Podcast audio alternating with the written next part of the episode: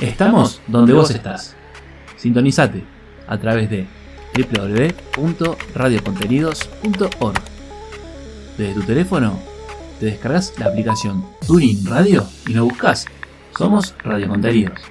Si estás desde Lanzarote, España, sintonizate 90.0 FM en Radio Contenidos.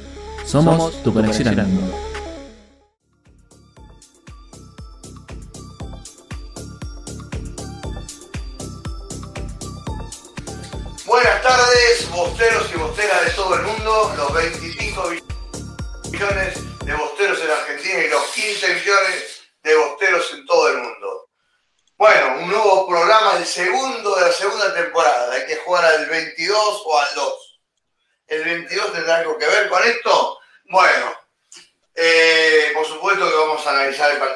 River, eso desde ya. Y bueno, vamos a la bajada de bandera, señor director, y vamos a la actualidad Geneise con el genio de Nadir.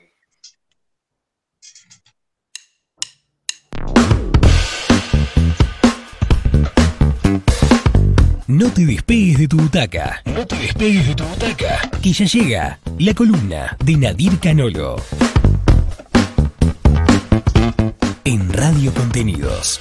Tu conexión al mundo.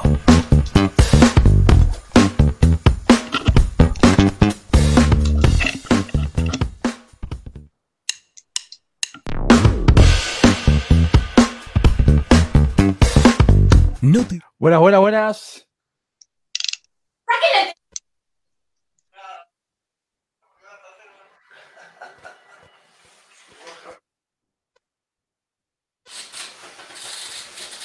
Bueno, Nadir, buenas, tardes, ¿cómo estás? Buenas, buenas muchachos, buenas tardes para, todos ustedes, buena semana. Eh, tranquila, raramente en el mundo Boca que haya eh, un transcurso post partido, digamos, con cierta paz, ¿no? Luego de lo que fue el superclásico, calentura, por supuesto, porque desde el, desde el entorno, desde el plantel profesional, creen que podrían haberse quedado con los tres puntos, que Boca jugó mejor que River, eso seguro, lo vamos a estar analizando dentro de un ratito, que parece que la línea de cinco llegó para quedarse.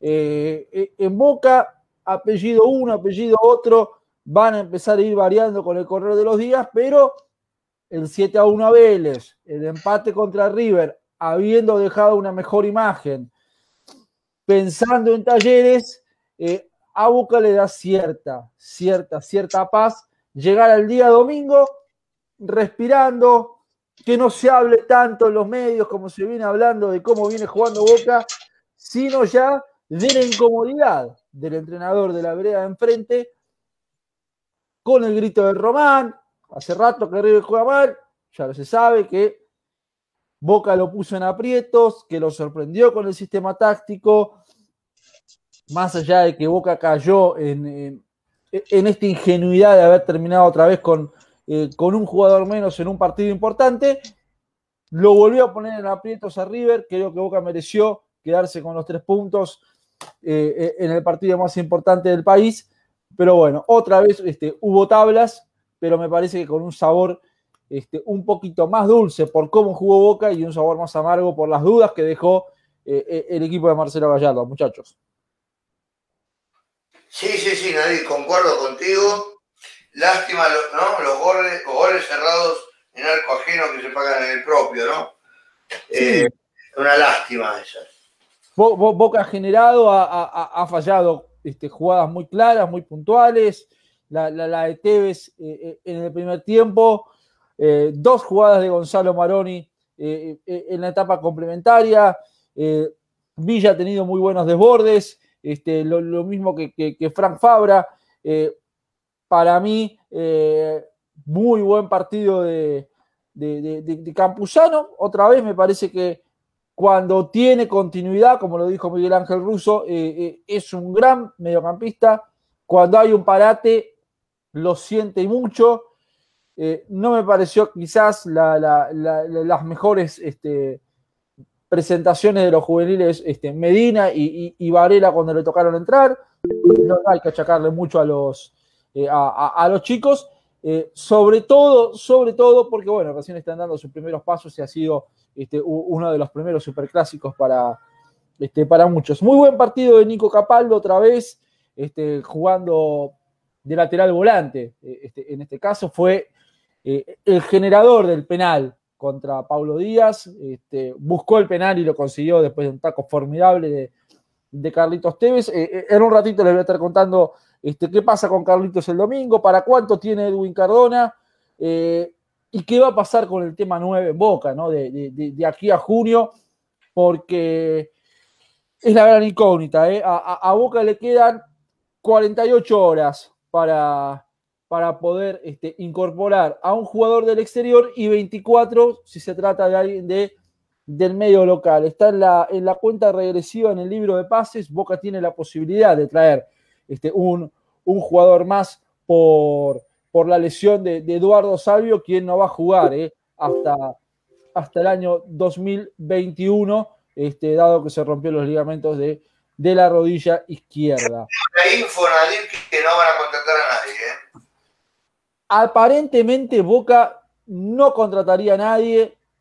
Yo igual, igual esperaría, esperaría unas horas más por, lo de, por lo de Michael Estrada. Un poquito más yo esperaría, más allá de que eh, el equipo ecuatoriano haya manifestado que no lo quiere vender o, que tiene esa cifra de 8 millones de dólares por, este, por, por, la ficha del, ecuatoriano. Pero eh, el jugador quiere jugar en Boca, eh, ya lo dijo este, públicamente. Y... Sí, escuché una entrevista, pero él dijo que hace banco en ese club y habló, ya, ya habló con, con, gente del Toluca. Eh. Eh, yo, yo lo veo más, más, afuera que adentro, esa es la información, que está más afuera que adentro, pero se define mañana. Eh. Por ahora, este, como digo, más afuera que adentro. Lo que es cierto, si no es Estrada, Boca no incorpora y Marcos Rojo es el único refuerzo en esta, en esta ventana de mercado de pases. Sí, a partir de junio Boca va a buscar un centro delantero para jugar la segunda etapa de la Copa Libertadores de América. pero tomando... Si bien no brilló, lo, le dio confianza para que juegue Campuzano. ¿eh? Yo creo que el gran despliegue de Campuzano, que no lo tenía junto con Capaldo, lo tuvo con el despliegue de Medina. ¿No? Es, muy desordenado. Pero Medina le dio, me parece, lo ordenó más para que pueda salir con más confianza, porque tiene más marca Campuzano. Y no se notó. Me, gusta, me parece que a, a, Capaldo le encontró un nuevo lugar jugando de lateral volante. Eh, sabe que, quizás se puede ir un poco más al ataque jugando como carrilero, sabiendo que tiene tres centrales que lo van a respaldar. Dos. Eh, en este caso, este, dos. Pero no cuenta. Realmente dos, porque Zambrano no cuenta. Este, otra vez ha tenido una mala una mala actuación. Para mí se terminó de sacar solo del equipo con la expulsión ante, River. Y ahora habrá que ver, habrá que ver cómo está físicamente Marcos Rojo, si está para ir de la partida o no. En el caso de que Rojo no esté de la partida, me parece que el que, el, que va ganando lugar para, para empezar a, tener minutos es el juvenil Renzo Giampaoli, que es capitán de la reserva del equipo de Sebastián Bataglia. Sí, sí. Así que eh, es un muy buen central, hay que seguirlo, hay que tenerlo Se cortó, muchachos, ahí. No sé qué. A San Paoli y Nadir. ¿Cómo? ¿Lo viste jugar? Eh, en algunos partidos de reserva. 21 años tiene eh, ah. Renzo Giampaoli. creo que fue campeón con, con, la reserva de Boca. Ha jugado con Capaldo, este, ha jugado con Varela, ha jugado con, este, con Medina, ha jugado con Vázquez, con todos los que hoy están en, este, que, ya han debutado, ¿no? Este, Paoli también ya, hizo pretemporada con, con, Miguel Ángel Russo. Eh, así que habrá que, seguirle el rastro a este, a este chico, más ahora que si la línea de 5 llegó para quedarse, que Boca tiene que utilizar tres zagueros y que tiene que tener respaldo en el banco, atentos, atentos con Paoli para, para el partido frente, frente a Talleres eh, de Córdoba. Ya bajándole la persiana a, lo que dejó el Superclásico y, pensando en talleres, Tevez en duda, otra vez entrenó diferenciado, tiene el tobillo complicado este, para algún desprevenido, se infiltró para, para, poder enfrentar a River. Con 37 años, Carlitos volvió a ser uno de los puntos altos del equipo de Miguel. Y bueno, quedó demostrado que eh, Boca es un equipo sin Tevez y es otro para bien cuando, cuando juega el número 10. Para mí juega el domingo Carlitos Tevez. Eh, lo van a exigir mañana, eh, que va a haber práctica de fútbol. Para mí llega. Cardona no llega hasta 15 días como mínimo. ¿eh? Edwin Cardona fuera de las canchas. Por lo tanto, no, no, no, no va a jugar contra Talleres. No, tampoco va a llegar al partido por Copa Argentina frente a, defensores de Belgrano. ¿sí? Que obviamente es el día miércoles este, 24. Un, un tema. ¿Cómo? ¿Llega con Independiente Nadir? Van a intentar que llegue contra el rojo. Esa es la, intención del cuerpo médico. Habrá que ver cómo, cómo evoluciona Cardona. Eh, porque tuvieron en un momento la, la intención o la ilusión, mejor dicho, de, que pudiera eh, jugar el Superclásico. No llegó. Eh, y cambió los planes para bien, increíblemente, porque hubiera jugado de otra manera Boca. Eh, y Maroni tuvo un muy buen partido, eh. más allá de que no de que pifió en la definición, generó, había marcado contra Vélez, volvió a tener eh, situaciones y creo que de, aquel Maroni apagado en el 2020 en los partidos que le tocó jugar, a uno que está un poquito más despierto en el arranque de esta Copa, Copa de la Liga. Pensando en talleres, un solo cambio por ahora, que es la, salida de Zambrano. Yo pongo la duda, Jean Paoli o, Marcos Rojo. Me parece que. sí. Perdón que te interrumpa. ¿Te puedo hacer una pregunta volviendo un poquito para atrás al tema del, del, número 9 de Boca? Sí. La diligencia, porque todo el mundo, bueno, no hay que conocer mucho de fútbol para darse cuenta de que realmente Boca necesita un jugador que haga goles, ¿sí? Sí. Bien. ¿Qué es el justificativo de la dirigencia de Boca para no invertir, por ejemplo, ahora que, que puede por salvo comprar un delantero, que no invierte en un centro delantero cuando está gastando una cantidad enorme de dinero para mantener una subcomisión de fútbol? Y yo agrego, ¿y por qué no juega nada? Lo que están pagando. ¿Y por qué no juega Ganchope? ¿Qué pasa con Guanchope? No sé si Guanchope, no, creo que está lesionado. No, no, no, tenía. Guanchope, a Guanchope, se va en junio. Dicen que hay un caso, no, digo, porque dicen que personal de una mujer junto con un jugador de River. ¿Tenías ese dato? No, no, no, no, no, no, yo trato a veces de, de no meterme, de hablar de fútbol, pero ¿Por qué no invierte Boca Nadir en jugadores cuando uno sabe realmente que si Boca quiere ganar la Copa Libertadores, lo, lo, que argumenta Boca, lo que argumenta Boca, o al menos lo que uno pudo averiguar, es que creen que, el verdadero 9 lo, lo quieren buscar en junio, tomando en cuenta que es una nueva ventana, donde quizás puede ya empezar a negociar por un ¿Cómo? ¿Te acordás que el año pasado dijeron exactamente lo mismo? que Boca iba a tratar de avanzar en la Libertadores y en junio Boca se reforzaba. Y no se reforzó en absoluto. A mí me parece, como digo diciendo. Se están mostrando la zanahoria. Que Riquelme se pasarela de boca, no quiere caudillos, quiere ser como pasarela, él quiere ser el caudillo, no quiere caudillos en la cancha, en el banco, él se muestra desde el palco con su con el novio de su hija, que es una, es una afrenta a nosotros los socios y los que tienen palco, que no pueden ir a la cancha, pero sí el novio de la hija. Lo que estamos y muestran ese palco. Estamos pagando la cuota. la verdad que todos los meses estamos pagando la cuota, ¿viste? Para Yo creo que lo que, lo que está haciendo el señor Riquelme hay que hacerlo públicamente todos los días.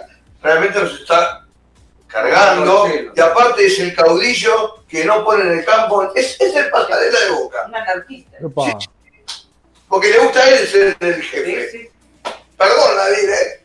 No, no, está bien. Yo más allá de salvando las distancias ¿no? entre Pasarela y, y, Román, como dirigente, ¿no? Como dirigentes, porque como jugador, como jugador mal que le pese a alguno, Pasarela es el único jugador que tiene dos Copas del Mundo. Sí, eh, Entonces, y es el, el central que, que, más goles hizo, me parece. Eh, entonces. Aparte tiene el apodo del Kaiser, o sea. Es el Kaiser, y bueno, y es hincha de boca, gente, hay que decirlo.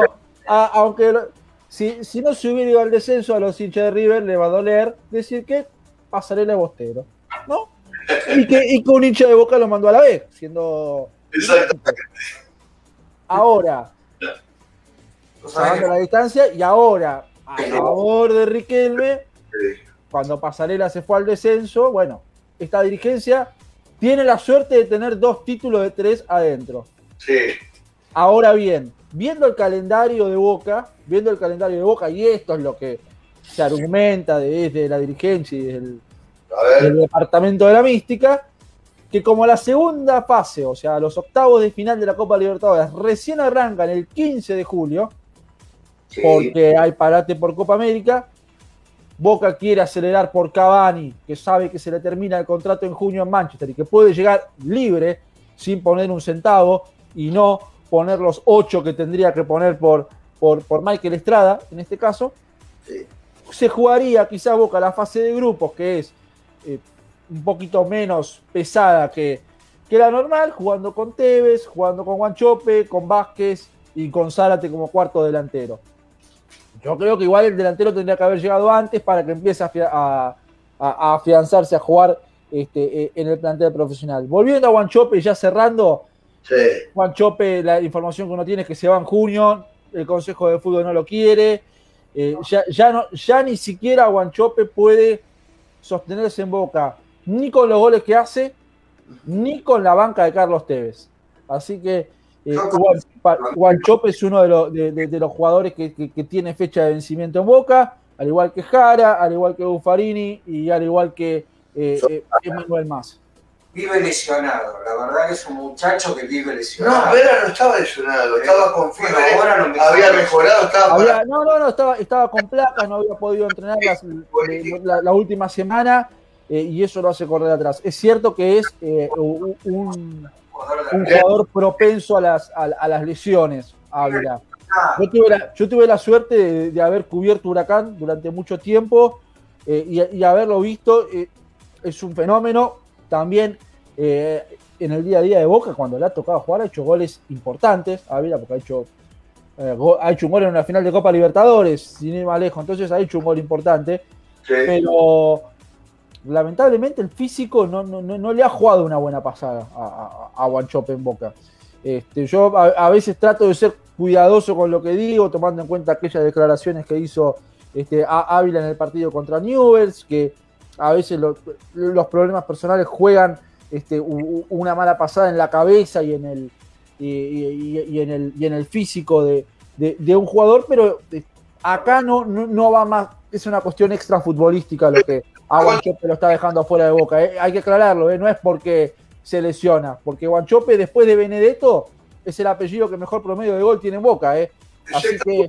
Sí, lo vengo diciendo. ¿Cuándo se termina el contrato de, de Guanchope, Nadir? En junio. Eh, Guanchope Ávila tiene contrato, pero en Boca no lo quieren, ¿eh? Ah, ¿Hasta cuándo lo tiene hasta junio, hasta junio del año que viene. ¿Sí? Por eso. junio, del año, del año, que viene tiene una cláusula de salida de 17 millones de dólares. Eh, a mí me parece que Juan Chope se va de boca en junio. Eh, y yo no descartaría, yo no descartaría que Boca quizás le extienda el contrato antes de irse y que Guanchope se vaya afuera o que termine jugando otra vez en Huracán. Eh, pensando en el equipo del, domingo ante Talleres, y con esto cerramos, Andrada, López, Izquierdos, eh, Gianpaolio Marcos Rojo, Campuzano Medina, Maroni va a jugar como, como, titular, Frank Fabra por el otro costado, Carlos Tevez y Sebastián Villa para que juegue contra Talleres eh, el día domingo en último turno por la sexta fecha de la Copa de la Liga, muchachos. Bueno, Nadir, excelente. Disculpado que te interrumpimos mucho. No, por favor, no, esto es un Mucha duda, mucha duda. Es un ida y vuelta. Sé que fue muy interrumpido. Pero vuelta. como siempre, sos un capo. Abrazo grande, nos vemos el miércoles. Antes de terminar, quiero mandar saludos a Vivian de Santiago del Estero. Ah, a la pelota. A Vivian de Santiago del Estero, No Vivian, es no es Vivian Viviana, Lazarte. Es Vivian. Y a Fran, alias Fran Franca, del barrio de Almagro, que también es bostera. Así que Vámonos. quiero mandar esos dos saludos. Eh, gustó. Seguimos. Y bueno, un corte de la quebrada, como decía, decía Silvio, y nos vemos en unos minutitos. Gracias.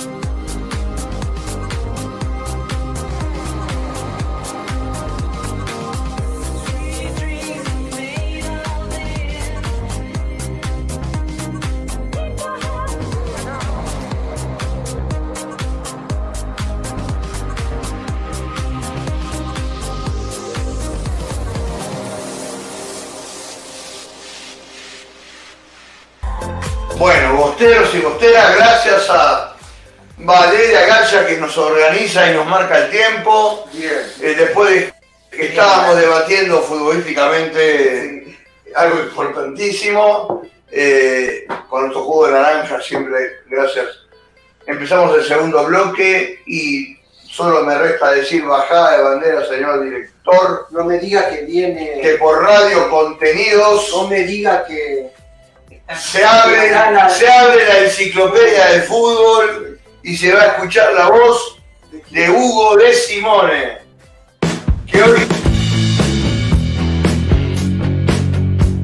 Un viaje al pasado boquense, de la mano de Hugo de Simone. Una semana como esta, en Radio Contenidos, tu conexión al mundo.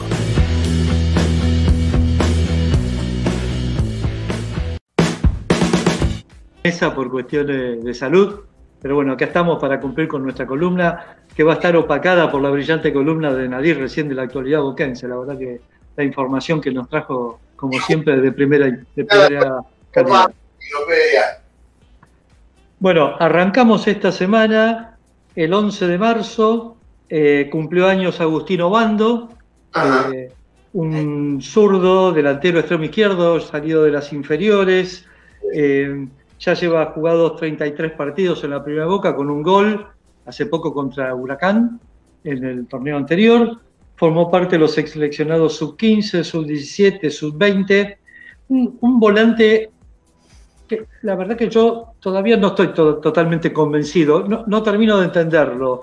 Si es un volante con marca y proyección, un volante ofensivo que vuelve, todavía yo, perdónenme mi ignorancia futbolística, pero todavía no lo tengo muy definido. Pero bueno, siempre, siempre de Boca no se entiende nada. Hugo, cuando demuestra que es diferente jugar en las inferiores de Boca y Ah. poner la camiseta y jugar en la primera de Boca. seguro, seguro. Eso- Bueno, Clarísimo. es histórico, ¿no? Pasó con tantísimos jugadores con grandes desempeños en, la, en las inferiores que después o no llegan o duran muy poquito en la primera porque no pueden adaptarse al ritmo de la primera. Es totalmente diferente la presión que tiene la Boca eh, con respecto a sus inferiores.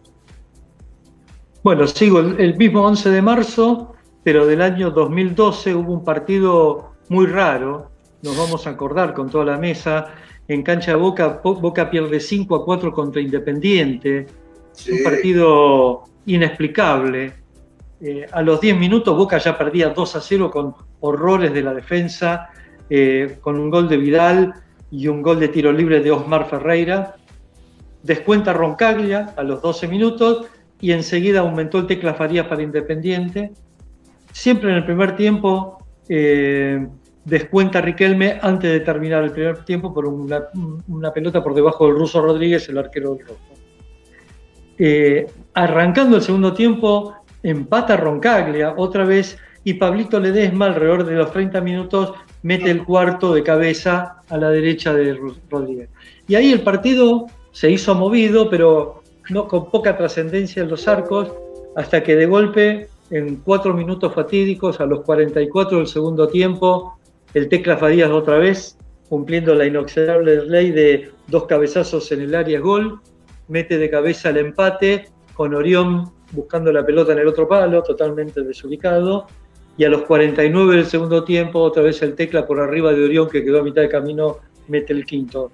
Un partido histórico por, por los vaivenes, pero sumamente doloroso.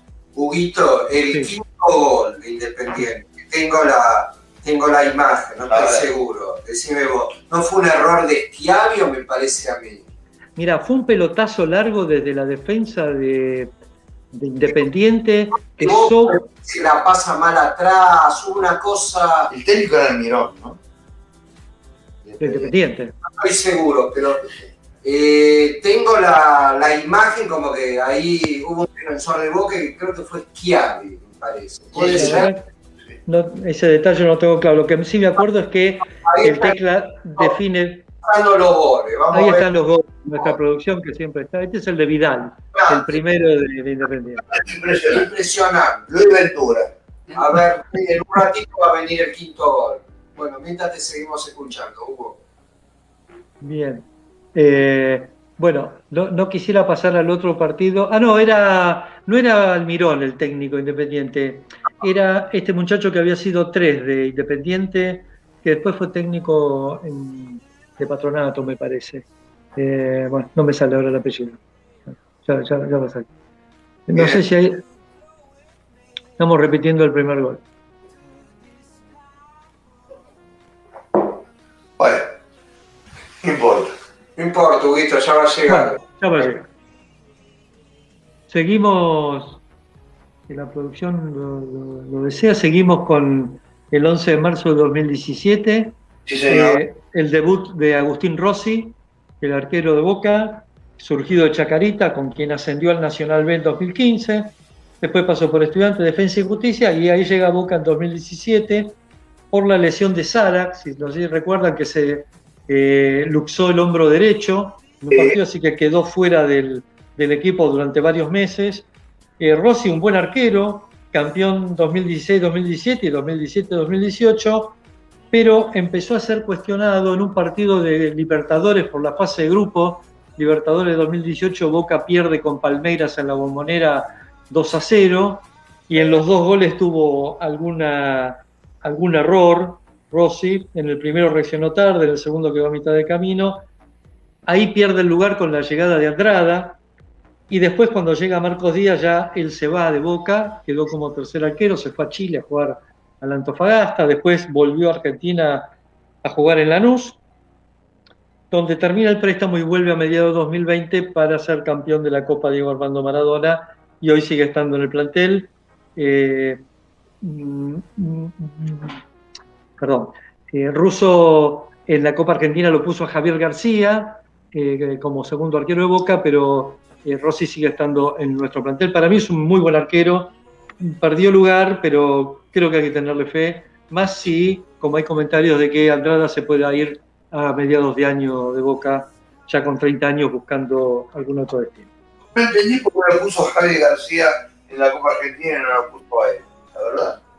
No. Eh, ¿Querés mi interpretación futbolística o mi interpretación más personal? No, la, la personal que es la realidad. Me parece que Javi García es íntimo amigo de Riquelme y que ahí Quería que. Porque a ver, es una falta de respeto a quien se está bancando banco desde hace años y cuando tiene la posibilidad de jugar, no le dan el lugar y se lo dan al amigo del La vicepresidente segundo. La lógica indica que cuando no juega el primer arquero, Juega el segundo. sí. La realidad, Lo según vi. lo, que, Al famoso hoy, según lo que yo vi, Javier García no atajó mal tampoco en el partido que le tocó jugar, yo no lo discuto. pero O el lugar le correspondía al segundo arquero, me parece que sí. ganándose. Aparte, aparte hay un mensaje diciendo que demuestra quién es el que manda en Boca. Exactamente, ¿estás conmigo o no estás conmigo? Y lo deja muy mal parado Miguel Ángel. Exacto, ¿no? Como que alguien le arma el equipo por la espalda. Sí, y lo- Por eso digo que es, por eso digo que es el pasadera de boca. Me que no.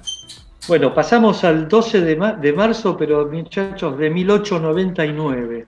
Eh, Ese día nació Alfredo Mutis. 899. Yo me voy Compadre, a la compadre. enciclopedia. Mirá, Entre la, novia húngara sí, de que hablan antes de 1900. ¿Qué? De la cosa nostra de Vito Casio Ferro. Que sale, llega a Nueva York y crea la cosa nostra. Ver, vamos, No, perdón. Pero bueno, me admiro, me admiro, lo admiro. va. Bueno, enciclopedia no, bueno, pero hay que. Nosotros siempre le damos su lugar a las glorias del pasado. Ahí tenemos la foto de Alfredo Mutis, un marcador central que ustedes se dan cuenta al verlo porque le decían el fuerte. Era un- una torre, un roble macizo, imposible de pasar, duro.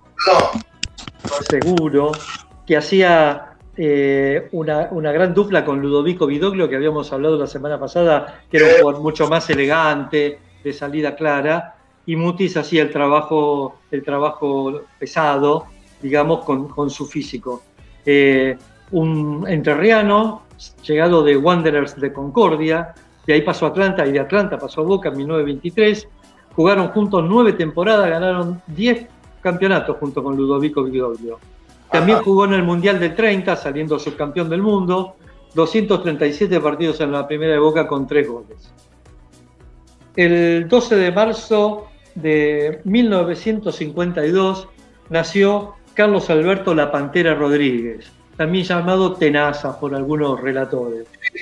La Pantera, la Pantera, que lo llamaba, lo llamaba Suñé, le puso la Pantera, en esa época, en el, en el 77, cuando llegó a Boca, estaba de moda los, los videos de la Pantera Rosa, ustedes se van a acordar, y, y entonces, porque era flaquito, con las piernas flacas, medio desgarbado, Suñé le puso la Pantera, y después él usaba un buzo con el- el- la imagen de la Pantera Rosa. Eh, bueno, llegó desde Huracán de Comodoro Rivadavia, traído por el Toto Lorenzo. El Toto seguía en alguna revista los puntajes de los jugadores, entonces veía eh, qué jugadores habían sacado un mejor puntaje, vio que eh, Carlos Rodríguez había descollado como arquero, entonces lo pidió para ser suplente de Gatti. En ese momento la Pantera, lo, dice en un, en un reportaje, él dudó de venir a Boca, porque era, estar atrás de Gatti era, era como estar atrás de Messi, Maradona y Cruyff juntos, y él sabía que no iba a poder jugar nunca. el hecho es que Gatti se lesiona, eh, tenía varias lesiones en esa época, de hecho la Pantera fue el titular de la final de la Libertadores contra Deportivo Cali en Cali, en el partido que terminó 0 a 0. Sí, señor. En la vuelta jugó Gatti en el 4 a 0 en el- acá en la bolera. Pero de- bueno, Y le cuento una anécdota, Huguito, muy rápida para dejarle tiempo. En ese partido, en Cali, iba a atajar Santos, no Ah, era Rodríguez. sí. sí. Y el Toto Lorenzo estaba sentado con Castelli y Sí. ve que Santos iba, se levantaba mucho. al baño, exactamente. ¿Por qué no lo sigue a ver qué, está, qué pasa? Entonces le dijo, maestro, cuando volvió, le dijo, Santos está yendo mucho al baño, a orinar. Dijo, bueno, mañana juega Rodríguez. Mañana Cuente- pasa Rodríguez. Cuente quién es Castelli para la audiencia, que mucho. Jorge Castelli, El fue gran preparador físico. físico. Era el Santera de Toto Lorenzo. Sí, Sí. cumplió una Ahí está. función. Y si no, sí. Era muy importante. Vos fue técnico. ¿Usted se acuerda? Fue técnico de News, ¿no hubo? Fue Sí, técnico, señor, el técnico de News. tuvo una ruptura con el Toto. y murió muy joven. Murió muy joven. Murió- Ahí tenemos a la Pantera Rodríguez con su buzo de la Pantera Rosa, que no me deja mentir, ¿eh? en la primera de Boca. El tema es que en la, en la cuarta fecha del Metropolitano 81, el Metropolitano que ganamos con Maradona y Brindisi, se lesiona Gatti y a partir de ahí entra la Pantera y llegó casi hasta el final del campeonato. Cuatro Ah. fechas antes de terminar el campeonato vuelve Gatti en aquel partido recordado con estudiantes, que corta una pelota, sale gambeteando hasta la mitad de cancha y se la da Perotti, Perotti hace el gol que Boca gana 1 a 0. El tema es que, bueno, eh, la Pantera jugó casi todo ese campeonato con grandes actuaciones y Sí. sale campeón en el Metro 81 junto con Maradona. Pasamos al 13 de marzo, vuelvo al siglo XIX, porque el 13 de marzo de 1892 Oh. nació Bleo Pedro Furnol. Brindo, brindo por ustedes y por las efemérides de dos siglos anteriores. Muy bien. Bleo Pedro Furnol, desconocido para los boquenses, pero muy conocido por su apodo, Calomino, era un win derecho, primer ídolo de Boca. Era un, un- de chico fue abandonado por sus padres y fue adoptado por la familia Calomino, por eso él adoptó su apellido como apodo. Eh, gran jugador. La característica era que no podía, no jugaba con botines porque le hacían doler los pies. Ahí lo tenemos la foto de Calomino. Y entonces fue autorizado por la FIFA en ese momento para jugar con zapatillas con tapones, así que jugaba con zapatillas de lona. Eso no le impidió meter 96 goles en los 228 partidos que jugó en Boca, también gran jugador de la selección argentina. Ahora, perdón, esta es la enciclopedia volumen 1 que está trayendo acá, ¿no? Claro. De pre, pre, antes de Cristo. Hoy se me vino con la... Pero no, pero lo estoy admirando, acá, acá todos quedamos pasmados, ¿eh? Totalmente. La verdad que revolucionó, aparte tiene la resiliencia y, el- y la flexibilidad de cambiar. No. Las efemérides las hace más interesantes porque ya no hace este siglo. Y qué lindo que está formando equipo con Luis, porque tenés que ver, Hugo, no sé si lo estás viendo. Sí, Sí, lo ve, a Calomino lo estoy viendo. sí. Se ve que vos le pasaste a Luis todo Claro. lo que ibas a hablar, pero la verdad que está muy lindo como te están ilustrando lo que vos estás diciendo. La verdad que Estamos intentando profesionalizar la columna. ustedes y la enciclopedia del fútbol hacen un samouso. No sabes lo lindo que son los ex el que manda Hugo con todo lo que va a hablar antes del programa. Me imagino. Perdón, Hugo, pero te estamos elogiando, te interrumpimos Muchas porque te gracias. estamos elogiando. ¿eh? Muchas gracias. Muchas gracias. Algún día vamos a hablar del juego de pelota de los mayas, el antecedor del fútbol moderno. Ya está. El que, vos sabés que el que ganaba moría, ¿no? En el juego Sí, de pelota. sí. Sí, El que ganaba iba al cenote. exactamente. mataban. Era un, era un orgullo ganar y morir por los dioses. Bueno, sigamos, chicos. El 13 de marzo de 1932, un poquito más acá. Boca, primera fecha de ese campeonato, Boca le ganó a Atlanta 5 a 2 con cuatro goles de Pancho Barallo y uno de Narvaja. Segunda vez que Pancho Barallo metió cuatro goles en un partido. El anterior fue el 4 de- de octubre del 31 contra Gimnasia y Grima de la Plata, su anterior equipo. Mirá vos qué, qué paradoja. El autor del primer gol de Atlanta se llamaba Guido Bastarrica. Esto recuerden, fue la primera fecha. En la tercera fecha Bastarrica ya jugaba para Boca. Y ese día en Atlanta jugó Arturo Babington, tío de Carlos Babington, después figura de, de Huracán. y presidente de Huracán creo que llegó a ser. Ah, En ese- ¿fue que fundó la clínica? ¿Cómo? ¿Basterrica fue quien fundó la clínica? No creo que haya sido él, pero, pero- pero puede haber sido algún familiar. Ese dato no lo tengo. No, porque Bueno. hay tantas cosas que nos está abrumando, algo tenemos que decir nosotros. Ese día debutó en Boca Julio Elías, eh, Juan Elías Justrich, Sí, un arquero llegado del Club Provincial de Rosario para reemplazar a Fossati. eh, un arquero diferente para la época, los arqueros en ese momento se quedaban abajo los tres palos y Justrich se caracterizaba por volar, por eso un, un relator le puso el pez volador, ídolo, ídolo de la, de, de- de la hinchada de Boca, eh, un, un jugador que arrancó jugando de nueve en su equipo, en su equipo inicial, que dije el argentino de Rosario, y después fue al arco. Eh, otro adelantado usaba rodilleras para protegerse las rodillas, en ese momento nadie las usaba. Y en 1935 hizo una promesa, Boca iba primero, pero lo seguían tres equipos muy cerca, hizo la promesa que iba a posar en la foto del equipo con la cabeza agachada, este, como cábala para que Boca saliera campeón, y así fue, Boca fue campeón en el 35 con Justrich, ya había sido campeón en el 34, primer bicampeón de la historia de la AFA, jugó 183 partidos en Boca. Una pregunta.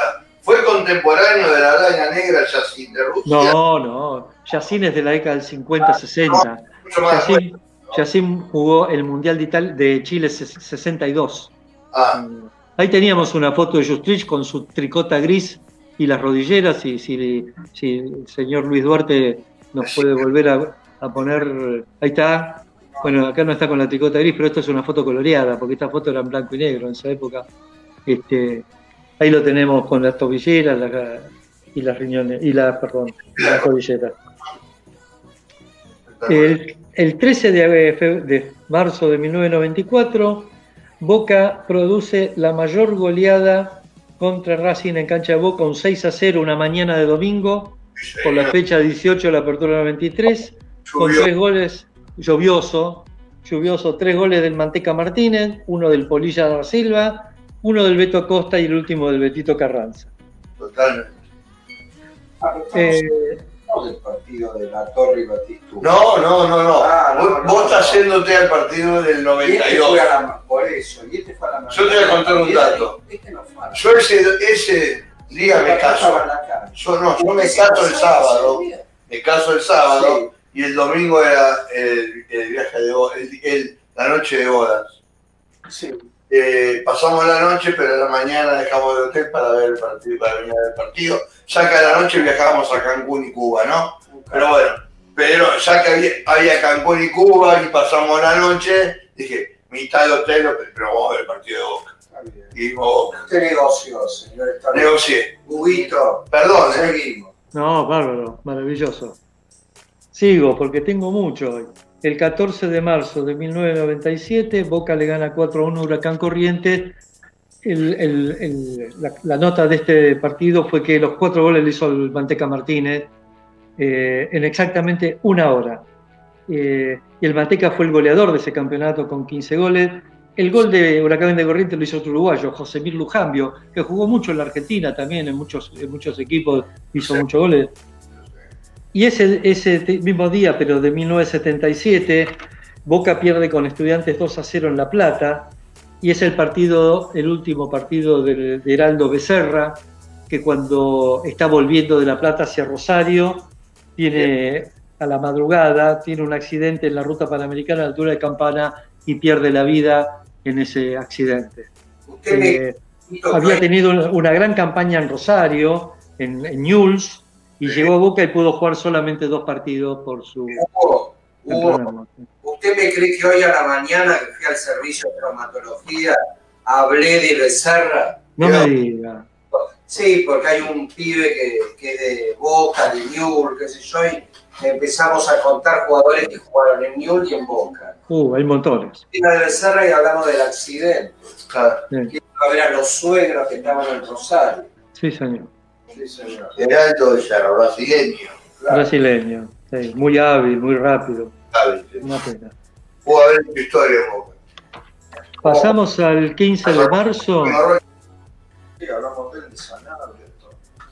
15 de marzo de 1980 nació Adrián Guillermo Cepillo, Ah, mira. eh, hijo de un- otro jugador de fútbol, Juan Guillermo, que había jugado en Vélez, Deportivo Morón, Este, Atlanta, Quilmes. eh.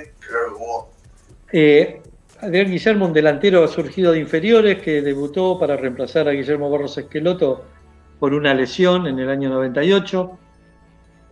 Eh, jugó en el sub-20, en el sudamericano 99, pero volvió lesionado con una lesión bastante grave en la rodilla. Ahí hubo un gran conflicto entre Boca y la AFA, porque Sí, la AFA decía que eh, Guillermo se había lesionado jugando en un potrero, Boca decía que se había lesionado jugando en la selección, hubo un conflicto, Boca en No fue momento- Como fue la pálida también. Y la la- pálida nunca volvió a jugar como antes de ese sudamericano. Y, eh, sub-20. sí, Boca a partir de eso prometió nunca más mandar sus jugadores a las... a las- El médico que era de Lanús, que no me sale el nombre ahora. no me acuerdo si era Martínez, No, no estoy seguro. No, me- el, el, el miércoles que viene, seguro. con- Como.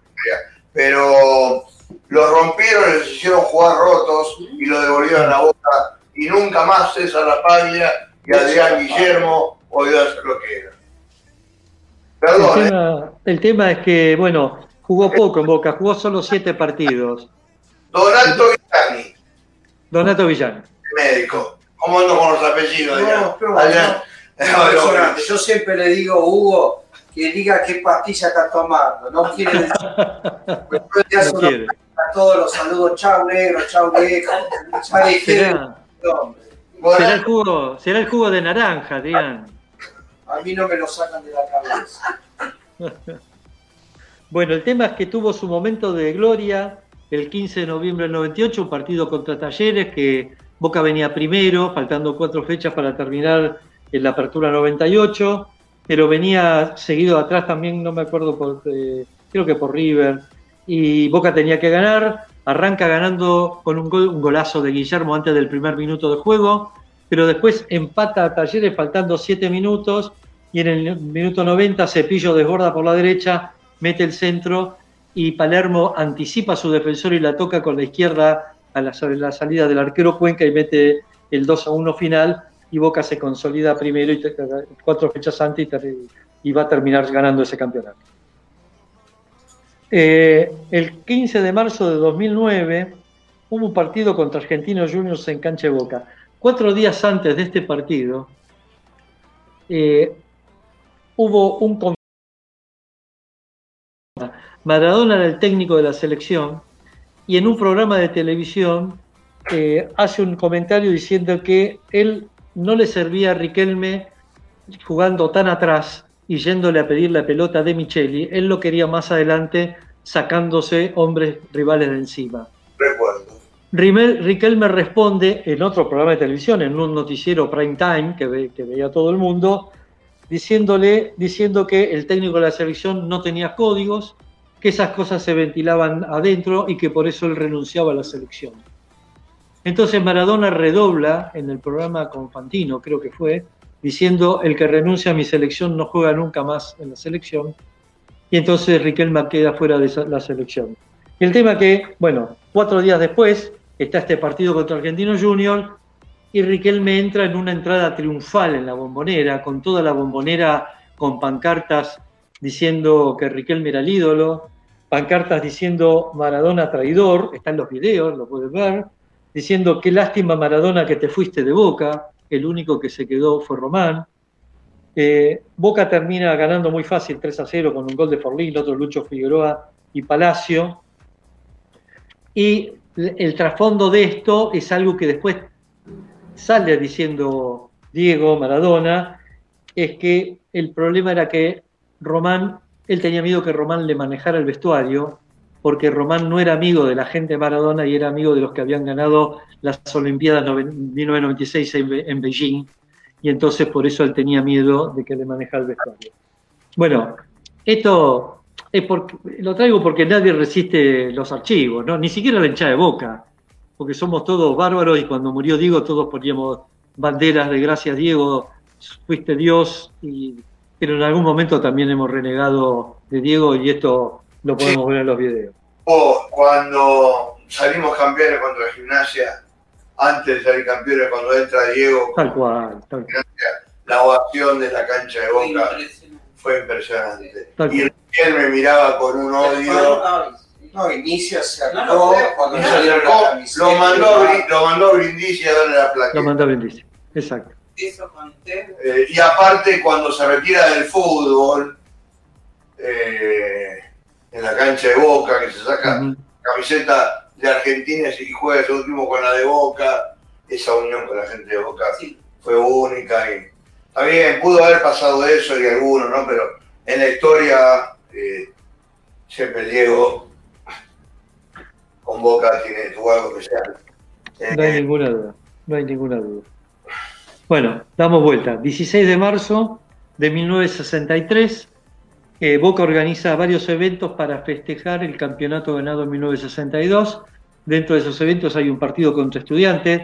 Boca había salido campeón en el año 62, en diciembre, contra estudiantes, en cancha Boca ganándole 4 a 0. Entonces organiza un partido, Boca termina ganando fácil 2 a 1 con un gol del Beto Menéndez y otro de Pablo Valentín. El dato de color es que como había que seguir con los festejos, el partido duró 58 minutos, 20, eh, 56 minutos, 28 minutos cada tiempo, y a seguir festejando con Yuyu da Silva en la avenida Almirante Brown, cantando... dice los eh, segundos y ya está. ¿eh? No, que ahora me dice los segundos, porque toda su precisión es espectacular, ¿no? No, no, para nada, para nada. No, Eh, impresionante. Silva, no sé si Sí, no, sí, Y sí. dice quién estaba bailando en la avenida Almirante Bravo. Sí, sí, Pero sí. usted, usted se tiene que acordar de Yuyu da Silva, era una vedette y cantante brasileña de la década del 60, que estaba siempre en los festejos de Boca Campeón, en, la- en la- en los corsos de la avenida Almirante Brown. Yo nací en el 62, subiste en un bebé. Ah, bueno. grande que nosotros. enciclopedia. Era, la que cantaba Mamá eu quero, mamá eu quero, mamá eu quero, mamá, que gane Boca, que gane Boca. Era la que cantaba eso. Para Boca todo el año. Exactamente. Bueno, el 16 de marzo de 1975, otro conflicto. Pero bueno, No, yo me me parece, Vamos. me parece que me nos levantamos lo dejamos. la No, no, no, y así dejamos un, un de- solo de, Claro. de que siga hasta las 12 de la noche. Nos está abrumando. Esto ya supera la novia húngara de Pancho Sá. Hoy nos mató todo. Es que el público se renueva, Augusto, hay que, hay que traer cosas nuevas siempre. El 16 de marzo de 1975, otra vez conflictos entre los jugadores de Boca con Armando por los, eh, por los este, contratos. eh, Rubén Sánchez, Nicolau, Rogel, Potente, García Camón y Ferrero reclamaban un aumento, por supuesto el Puma no se los daba, entonces se negaron a jugar, hicieron una, gol- una huelga. Al final pasó el tiempo, el conflicto se arregló, obviamente Armando tuvo que ceder y los, y los muchachos, los seis muchachos volvieron eh, en un partido contra San Lorenzo. Eh, la hinchada de Boca cantaba Boca Corazón, tu hinchada te perdona y te quiere ver campeón. Y Boca termina ganando con un gol de Troviani de penal y otro de García Cambón y todos felices en la cancha de Boca. Pero el único que no perdonaba ahí era Alberto José Armando. No, para nada, para nada. Le dolía, le dolía al Puma. ¿eh? Era como sacarlo del bolsillo de él. Mire, Contó una vez Rubén Sánchez, su hito, que en un programa de radio este, que me invitaron, pero no, porque gané, con, contesté unas preguntas, me invitaron de oyentes, y estaba Rubén Sánchez. Dice que cuando va a renovar el contrato Sánchez después de la huelga que vos contás, lo llevó a, lo citó en la, en la concesionaria de Avenida La Plata, Armando. sí. Y a Sánchez lo hace esperar una hora, dos horas, Sí. tres horas, cuatro horas. Se levanta Sánchez y se va. El Puma Armando, cuando te hacía la cruz, su guito, lo dejó, y todo lo dejó esperando sin atenderlo. Sí, el Puma era, era difícil de bolsillo, tanto en Boca como él. Eh, hay una, una vieja anécdota que él era muy amigo de Dante Panzeri, para los que no conocen, Dante Panzeri era un, un periodista deportivo eh, top de la década del 60, eh, bastante crítico, pero con, con fundamento técnico, y era muy amigo hasta que eh, Panzeri le pide, intercede ante, con un amigo que tenía un problema económico y le pide a Armando si le podía prestar un dinero. Y, y Armando no se lo prestó. Eh, y Panzeri se enojó con Armando por haber sido poco solidario. Para colmo, este hombre era del mismo pueblo de Armando, era medio conocido, y Panzeri se enojó. Y fueron, se, estuvieron peleados de por vida. Panzeri se murió y Armando siguió sin hablarle. De hecho, en un programa de televisión, Panzeri empezó a criticarlo a Armando y Armando se tomó un taxi, se fue corriendo y apareció en el programa y casi terminan a las piñas. Eh, era, era un tipo muy difícil para negociar. Sí, sí. Logró muchas cosas para Boca, pero era muy difícil para negociar. Bueno, 17 de marzo de 1935. Ese día debuta una dupla central que hizo historia en Boca. Debutó Domingos Daguía y Víctor Baluzzi. Sí. Domingos Daguía era un marca- marcador central brasileño, alto, espigado, muy elegante, que Mario Fortunato, el técnico de Boca en una gira por Brasil, lo ve jugar en el Vasco da Gama y lo trae a Boca. Sí, sí. Eh, un, un jugador muy parecido en su, en su técnica a Julio Meléndez Calderón, crack de los inicios del profesionalismo, eh, jugó el Mundial de 1938 de Italia con Brasil, salió tercero, jugó en Boca hasta 1935 y ahí se fue al Flamengo, jugó 56 partidos sin goles. Y ese día también debutó Víctor Baluzzi, eh, un chaqueño surgido de Chaco Forever, que llegó de Chacarita, haciendo la contrapartida con Domingo de Aguía, era un chaqueño fuerte, duro de pasar, un complemento ideal del brasileño. Eh, cuando el brasileño se fue, forma defensa con Perico Marante y termina jugando nueve temporadas en Boca, jugando 273 partidos sin goles y ganando cinco títulos en la primera de Boca. Eh, una, en ese momento las defensas eran de dos jugadores, ahora que hablamos de la defensa de cinco, eran de dos jugadores, el esquema era 2-3-5, el arquero dos, dos, dos zagueros, tres medios y cinco delanteros, así que la, la defensa de Daguía Baluzzi fue la defensa de Boca este, muy famosa en esos dos años. Y llego al último evento, y ahí acá ojalá tengamos tiempo, que fue el 17 de marzo de 1971. A Hoy se cumplen 50 años Sí. del partido que Boca juega con Sporting Cristal en la bombonera por Copa Libertadores. Sí, eh, por la tercera fecha. Ahí, ahí tenemos algunas, algunas imágenes. Un partido que venía tranquilo, Boca si ganaba casi clasificaba para la siguiente ronda. El tema que Boca empieza perda- perdiendo por un gol de Obregoso, que es lo que estamos viendo en pantalla, pero eh, en tres minutos, entre el ratón Koch y Rojitas lo dieron vuelta y Boca sale ganando 2 a 1, pero a los 24 del segundo tiempo empata Sporting Cristal, ahí está el gol de, de Koch, por arriba de, de, Rubiños, del arquero de Sporting Cristal. Empata Sporting Cristal y Boca se puso nervioso y empezó a buscar el tercer gol desesperadamente. Y llegó el minuto fatídico, que fue el minuto 41 del segundo tiempo, donde Rogel, el marcador central, en una patriada se mete en el área y se tira. Y el árbitro, el uruguayo Alfredo Otero, no da el penal, porque no era penal realmente. Entonces Boca quedó muy caliente en la jugada siguiente. Suñé lo cruza a Alberto Gallardo, le mete un patadón que lo deja en el banderín del córner. Y ahí la cosa se desmadra. Ah, perdón, a Quesada. Ahí la cosa se desmadra. Se arma un borbollón con piñas y patadas de ambos lados.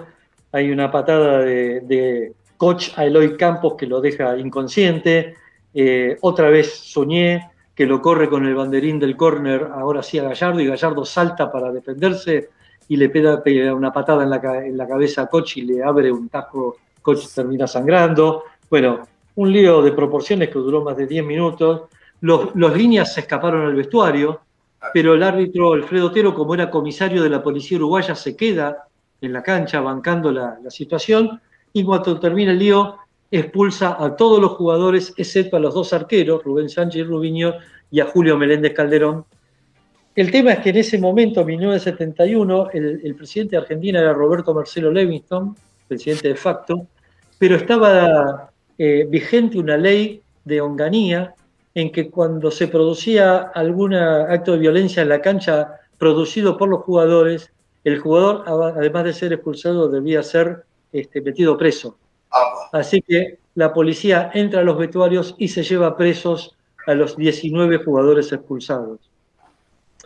El tema es que también la policía se mete en el camarín del árbitro y le dice a Otero que se lo lleva detenido. Y Otero le dice, ¿por qué? Si la cresca fue de los jugadores.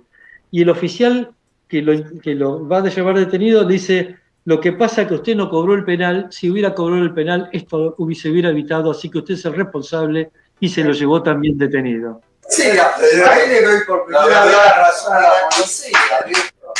Uy, no, tiene razón. La verdad que sí.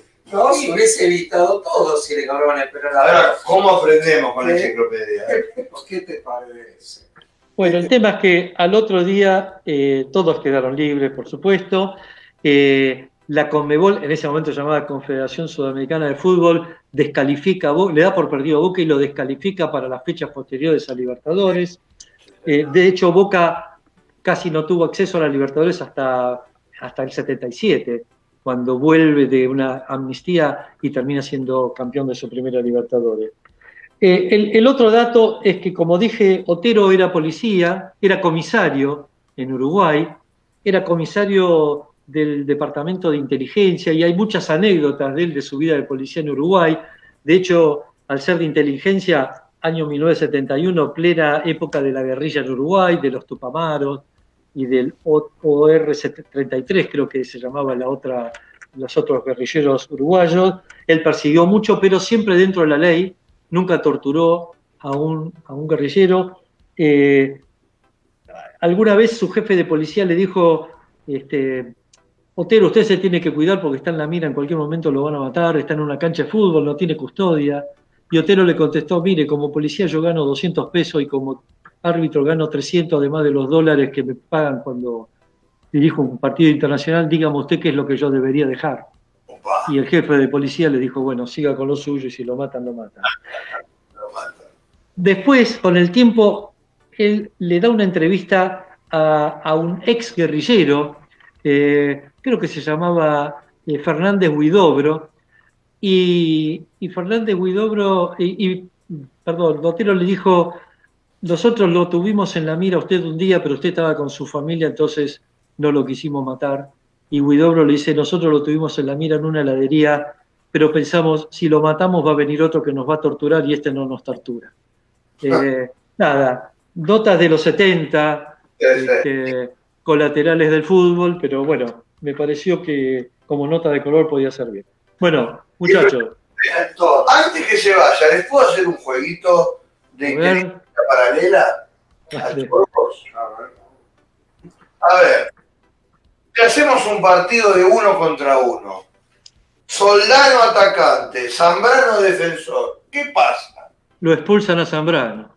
No, pero hace- llega a hacer gol Soldano, llega a evitar, a, eh, a evitar el gol Zambrano, hace el gol Soldano, llega a evitar, a evitar el gol Zambrano, se, se van, dicen no es lo nuestro.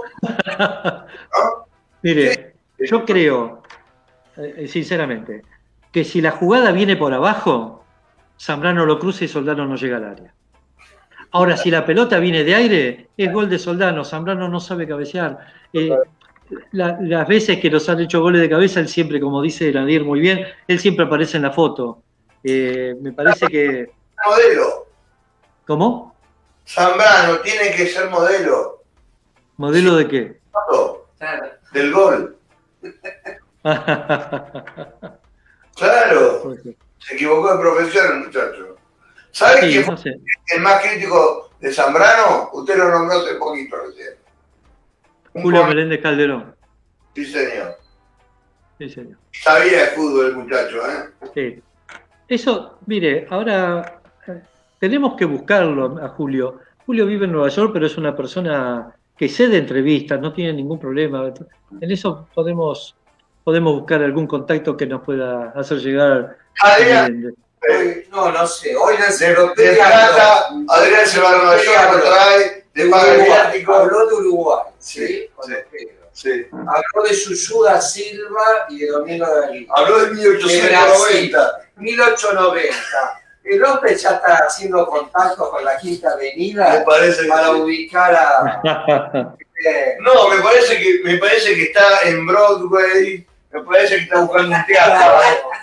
Sí, sí, sí, sí. Hay sí. que ver a la casa de la enciclopedia o está en un hotel. No sé si estamos en la quinta avenida y está buscando en Broadway algún teatrito para hacer algo.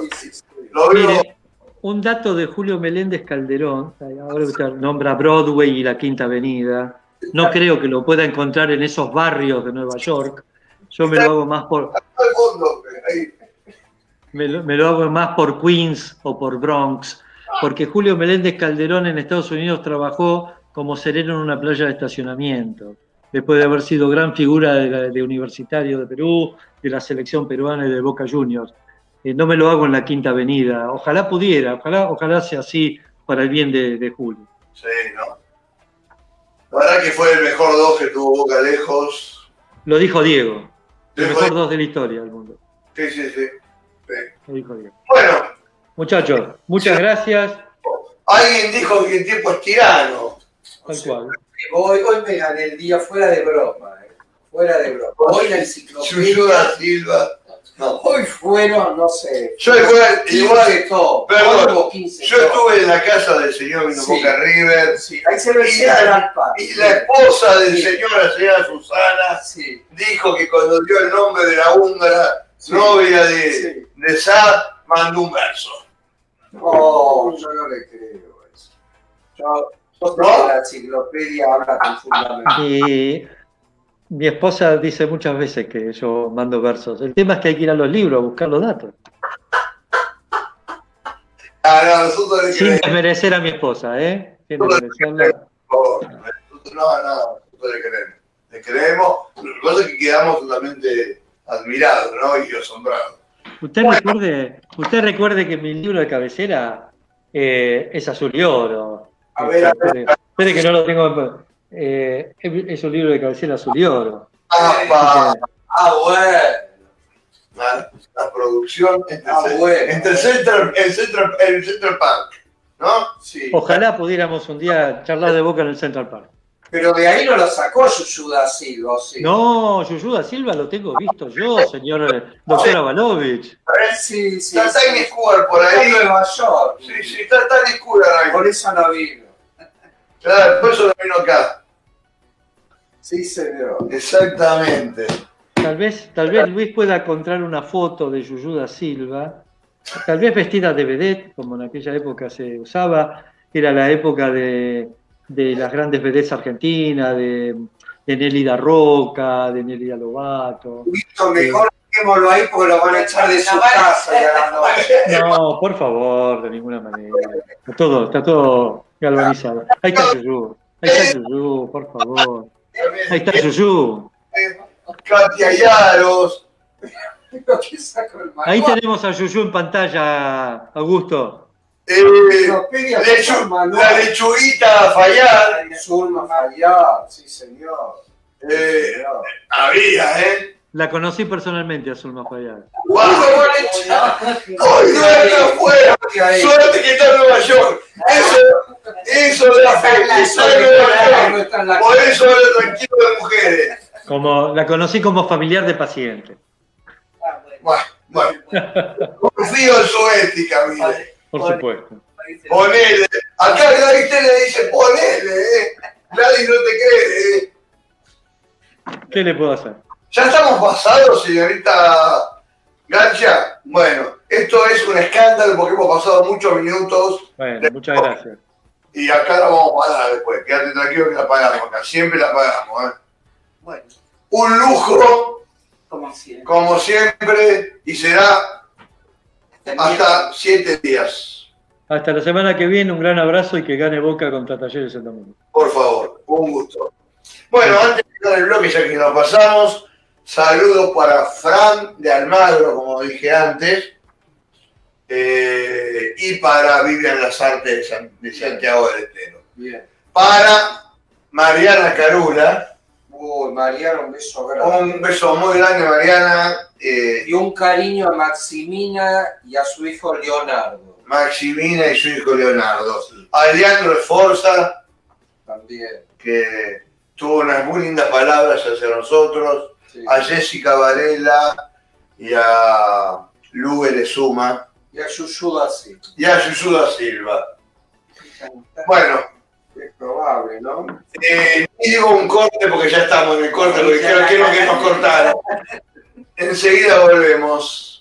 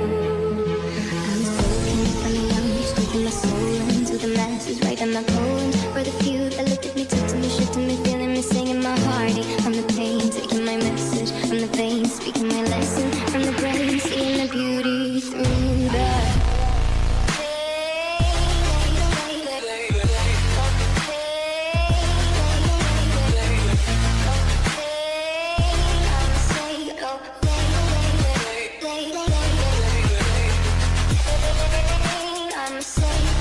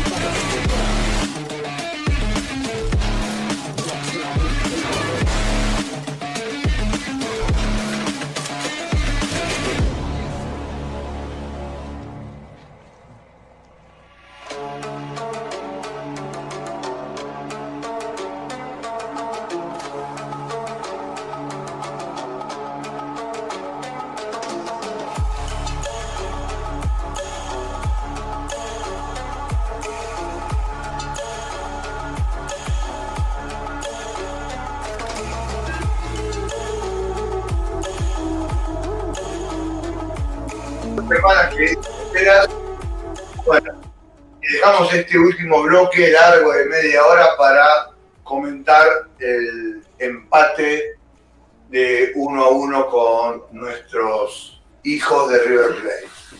Creí que Eh, iba a decir nuestros primos, pero no. Nuestros hijos, nuestros- no, son mis hijos, usted no me diga. Eh, vamos a, por muchas causas, pero sobre todo, primero porque es mujer, segundo porque es muy clara, tiene mucho criterio, sabe hablar muy bien y tiene mucho conocimiento. Coincido completamente. Vamos a darle el lugar que se merece a Gladys. Por favor, Gladys, Muchas minuto o dos en el aire, tenés tiempo. Muchas gracias, doctor. Por favor. Eh, bueno, para mí eh, fue muy especial porque hace muchos años que El- por una cuestión em- de cábala no veía el partido. El de River y Boca lo escuchaba así desde lejos y lo iba siguiendo a través de, de las expresiones de mi hijo. Y cuente qué le dijo su hijo. Sí, de. Javi, que es muy fanático como su mamá.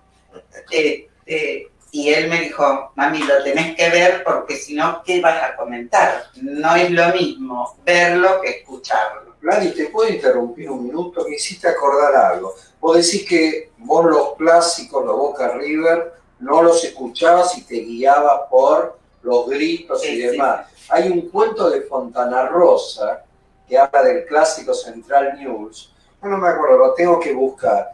Una persona que también decide no escuchar el partido y que va percibiendo las cosas de acuerdo a los gritos de los vecinos y demás. Hay que buscarlo, pero es parecido a lo que vos contás, ¿no? No te interrumpo más. Sí, lo que pasa es que desde muy chiquita yo escuchaba los partidos, 3, 4 años, le pedí a mi papá que me ponga la radio y lo escuchaba por radio. Cuando empieza la televisión no me gustó mucho este, verlos por televisión, sino que los seguía. Había más ¿Vos te mística por acordás? radio. Sí, sí, Totalmente. sí, ¿Vos te acordás que estaba Bernardino Veiga, lo seguía a vos? El gran Bernardino Veiga. ¿te Estaba también Fioravanti, que relataba con, Sí. con palabras muy difíciles, era un. Después también lo seguía Boca, eh, Daniel Adrián, por eso. Daniel Adrián. Mitre, Daniel Adrián. en Radio Mitre. Y después estaba Muñoz, Sí, en el 81 vino Víctor Hugo Morales con el debut de Maradona. Pero es cierto, de chico uno escuchaba y había gente que seguía las campañas. Igual Víctor Hugo debutó En el en el, sete- en el 81 set- no, en el 77 Me en mató. en Montevideo. me mató. El- Después te voy a Ah. En el 77 cuando Boca juega la final contra el Cruzeiro, que Gatti le ataja el penal a, a Vanderlei. Ese, ese Víctor Hugo dijo, festeja la hinchada más grande del mundo. Una radio uruguaya. Una radio Ah, uruguaya. Sí, señor. Después me voy a hacer escuchar, está en YouTube. Yo me acuerdo que lo Qué escuchaba. rato de que usted es la enciclopedia Vos te- 2. Me mató en la enciclopedia de, de- capítulo antes de Cristo, ¿no? Claro. Sí, sí. Bueno, Gladys, eh, comente el partido, por favor. Sí, a mí con muchas expectativas, obvio, el, Sí. El último programa estuvimos hablando y haciendo pronósticos. Acá mis felicitaciones para el doctor. Adrián, que Pura su casualidad. Gaby, sentido no quiero ser- común, Qué humildad. dijo, No uno a quiero- uno. La humildad de los grandes. No quiero ser falsa modestia, pero la verdad, pura casualidad. Sí, mucha, puede saber un resultado. quienes ponen mucha pasión, a veces el sentido común lo dejamos de lado. No tiene más flores. No tiene más flores y hable. Pero bueno. Y hable. este, me pareció bien. El partido para mí, con las expectativas que un River Boca tiene, eh, este, lo escuchaba a usted, doctor, cuando decía que no, no, lo, no, lo- no vaya a Boca de ganador, porque no... Sí.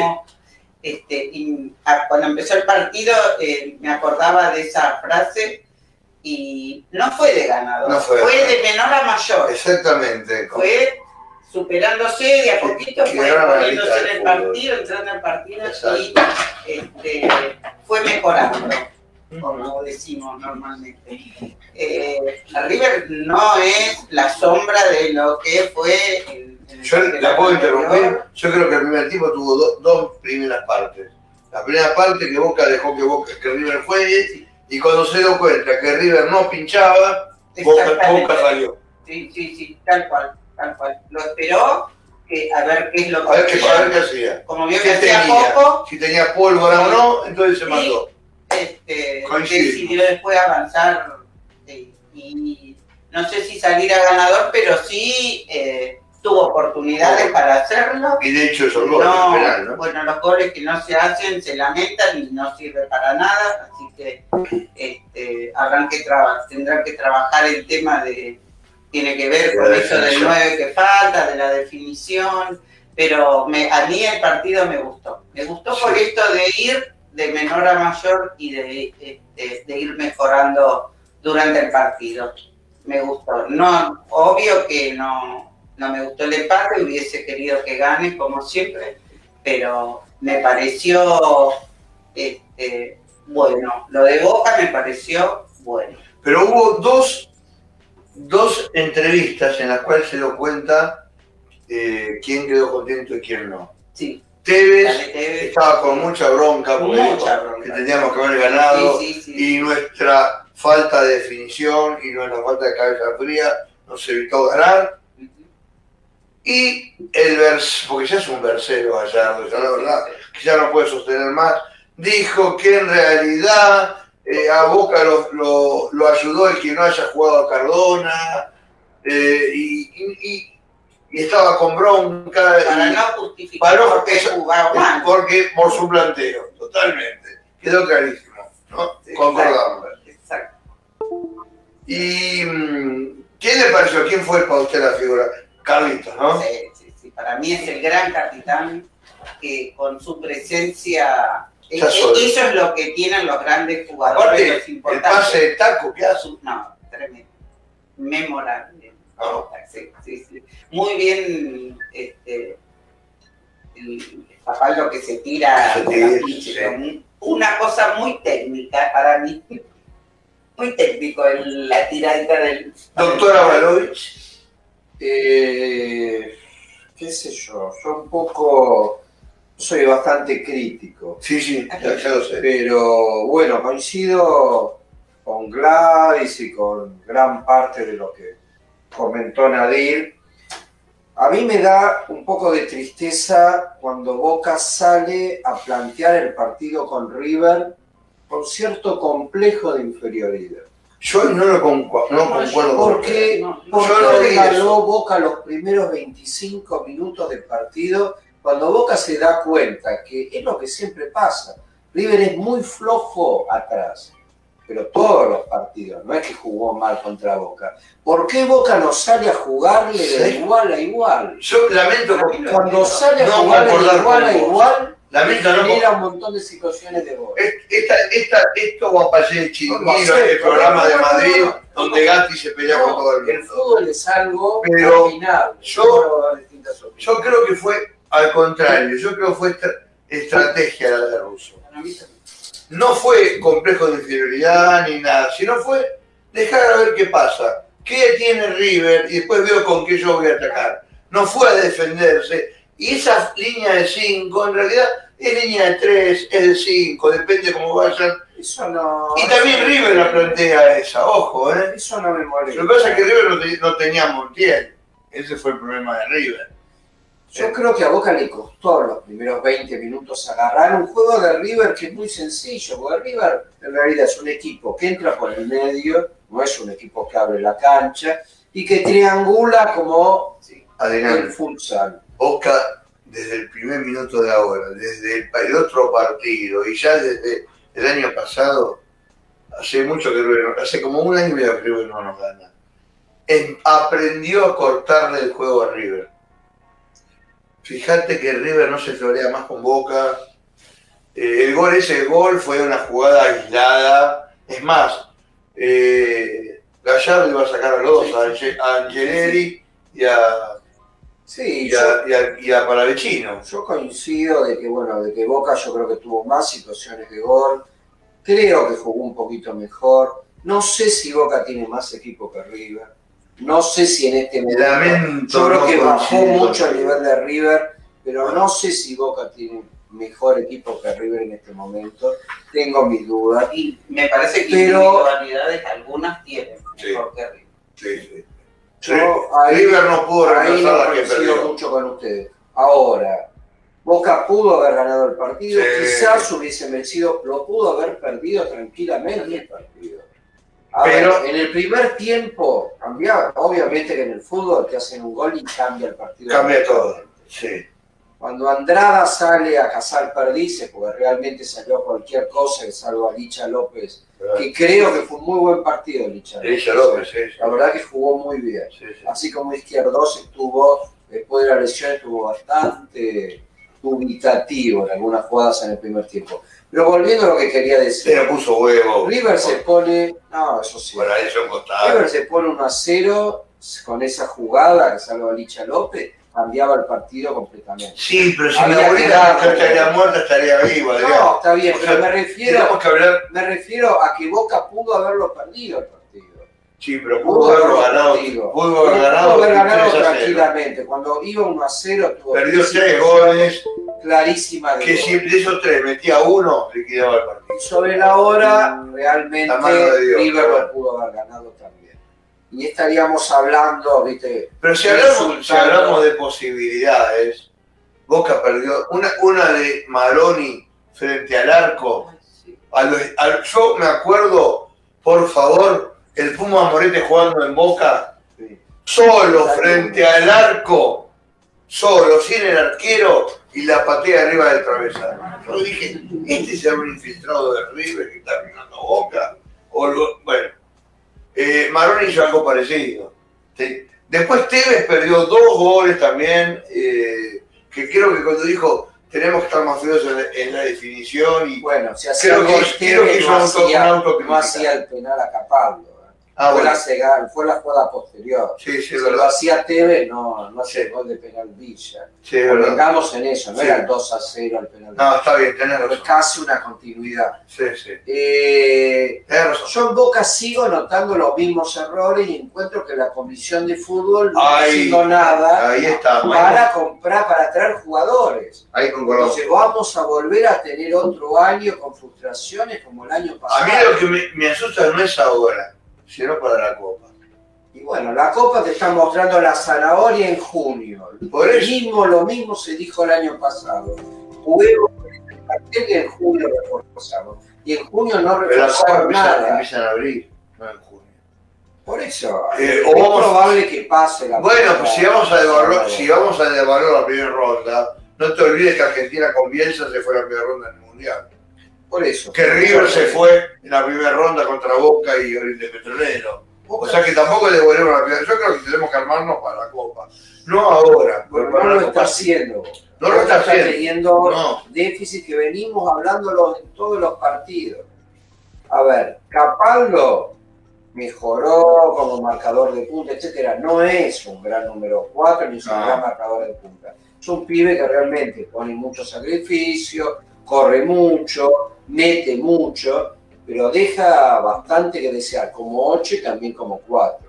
¿Sí? El día que lo agarra un puntero izquierdo con oficio, Capaldo lo deja Bueno, dado pasea. vuelta. Eh, Perdón, estaba, estaba Matías Suárez en River el domingo y no hizo mucho.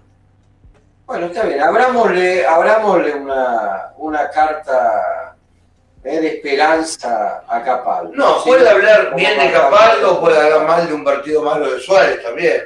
O sea, Está bien, yo creo que es un chico que a lo mejor puede adquirir el oficio de cuatro. Tiene la verdad que no, yo creo que No igual, igual bien, ya lo hablábamos con Gladys, River viene con caída de jugadores vendidos que no son repuestos por jerarquía, pero Boca no le está pudiendo ganar. aún. pero tampoco nos está- El último partido lo ganó Boca, ¿eh? Entre Boca y River, el último lo ganó Boca. ¿Cuál? La El Libertadores. Libertadores, que por un gol no Quedó eliminado. que venía, pero o sea, el, último, par- el último partido lo ganó Boca. Así que desde ahí yo diría que River no lo gana, no nosotros a Boca, a River. Eh, yo creo que, a ver, tratando de analizarlo fríamente el equipo, porque lo, lo que interesa es, a ver, ya el partido pasó. Boca tiene un equipo y un plantel para ganar lo que más interesa al club. Boca tenía un plantel, un equipo y una idea cuando era independiente ruso como director técnico. Desde que empieza a manejar la comisión de fútbol, pero en realidad Riquelme, eh, ahí se desordenó todo. Se empezó a sacar jugadores, no juega Paul, no juega Jara, no juega personal. Exacto, todo Ah, personal. Riquelme, por medio- Es todo personal. Hablando Entonces- de Paul Fernández, hablando de Paul Fernández, ese es un puesto, ese es un puesto que hay que cubrirlo. Por Se lo dejó al chico varios meses como castigo, sin jugar, cuando él todavía tenía contrato. ¿En función de qué?